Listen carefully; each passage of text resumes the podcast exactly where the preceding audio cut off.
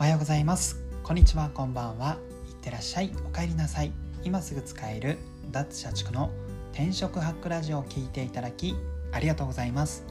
この番組はブラックな人材会社で求人広告を年間100本以上作ってきたライターが失敗しない就活方法や転職で使える考え方など就活や転職に役立つメソッドをお伝えしています。今回の放送テーマは好きをテーマに仕事は探してもいいけど好きで入社はできませんという話をしたいと思います、まあ、仕事探しっていろんな軸あると思うんですよね。お給料がいいところがいいとか働きやすい環境が良い。あとは残業が少ないところが良いとか。でその中にはまあ、自分の興味のあるもの好きなものサービスを軸に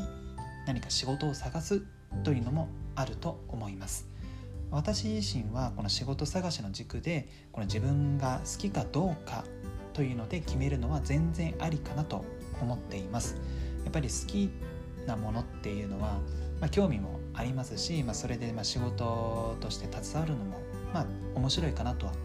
思うので全然良いとは思うんですけどもただこの就職活動とか転職活動の場になった時にですねこの好きだけでは入社はできないのでそこだけは注意してくださいというのがですね、まあ、採用する企業としては入社後に活躍してくれそうかどうかという視点でしか、まあ、採用可否の判断をしていないんですよね基本的に。ですので、えーと、商品やサービスがすごく好きという部分を何かその会社の志望動機や自己 PR に使うのはあまりよろしくないんですよね。採用する側からするとまあそれってただの商品やサービスのファンということでしかないため、まあ、採用する側からすると会社に利益をもたらす人材とは見えないんですよ。ですので繰り返しますが好きで仕事は探してもいいんですけども好きで入社はできないというのはこれは頭の片隅に入れた方が良いかなと思います。まあ、こういうふうに言うのも私自身も実は就活の時にこの間違いを非常に犯していたので、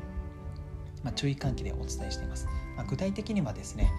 えーと、私就職留年をして2年間就職したんですけども2年とも、えーと、バンダイという企業にエントリーしていましたでこのなんでバンダイにエントリーしたかというと単純に私がおもちゃが好きとかあとはガンダムがすごく好きだったので何かガンダムの商品のなんか企画とかに携われたらいいなみたいなそういう軽い気持ちでエントリーして企業説明会に行ってエントリーシートを書いたんですけども、えー、就職留年して2年間、まあ、2度受けたんですが2度ともエントリーシートで落ちました。エントリーシートですねその、まあ、商品企画を考えるという項目がありましてその当時私自身がまあガンダム好きだから、まあ、とりあえずガンダムが好きだしあったら面白そうっていう視点でなんかそのガンダムのチャンバラグッズみたいな、まあ、ビームサーベルの音が鳴るとかそのそのガンダムのモビルスーツのこの足音がするなんかちょっとした靴みたいなの作ってそれでなんか大人たちか子供たちが、まあ、ガンダムになりきってこうチャンバラできるみたいなそういう商品を考えたんですけども、まあ、今思うとこれただただなんかガンダムファンが考えたざれ言アイデアみたいな、まあ、もしかしたらセンスの良いガンダムファンからすると採用担当をうならせるようなね商品企画も作れたと思うんですけども、まあ、今思うとこれすごくもうガンダムファンがただ考えたアイディアみたいな形だったと思うんですよ。今思うとこれ必要だったのはビジネス観点でのアイデアだったのかなと思うんですよね。例えばそのおもちゃ市場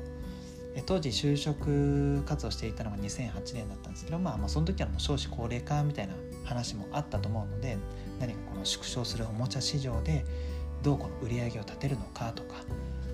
あとは新規顧客を開拓する商品とは何かみたいなそういったビジネスの観点での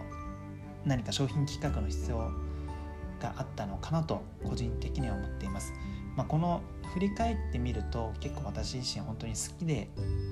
仕事を選んでその好きっていう思いだけでまあ、何々に携われたらいいなぐらいの志望動機だったりその自己 PR、まあ、その面接とかで何かコミュニケーション伝える時のその発想の起点が好きっていうだけだったので、まあ、それで就職留年結局しちゃっていたのかなと個人的には思います。まあ、ですので私自身でですねこういう就職留年無駄にしないようにするためにも、まあ、転職活動で失敗しないようにするためにも何か仕事選びで自分の好きという軸を探してでもいいんですけどもエントリーシートや面接ではあんまりその好きを軸に物事を考えない方が良いですそこは、えーと、好きと切り分けて、えー、その私を入社させたらこんなメリットがありますよというのが採用担当に伝わるような自己 PR だったり志望動機を考えるようにしてください。もちろん志望動機の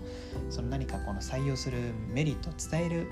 そのプラスアルファで、まあ、実はその昔からこの商品が好きでとかそういうぐらいだったらいいとは思うんですけども好きを何かこのメインの